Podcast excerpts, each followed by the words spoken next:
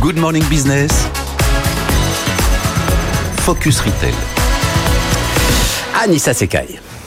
9 millions d'inscrits en France. C'est le chiffre impressionnant que revendique Vintage, la plateforme d'achat et de revente de vêtements de seconde main, avec un slogan Tu ne le portes pas, vends-le.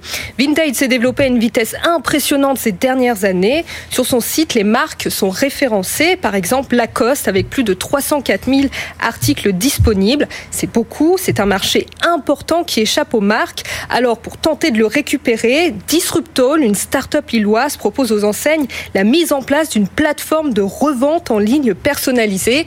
L'objectif, reprendre la main sur la revente de leurs produits. Et le message de cette start-up est clair.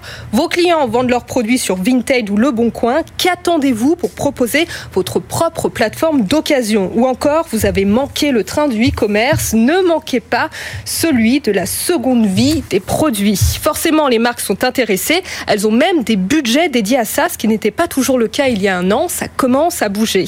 Quand on sait que le marché textile de seconde main est estimé à 1 milliard d'euros, on comprend que les enseignes soient prêtes à aller plus loin.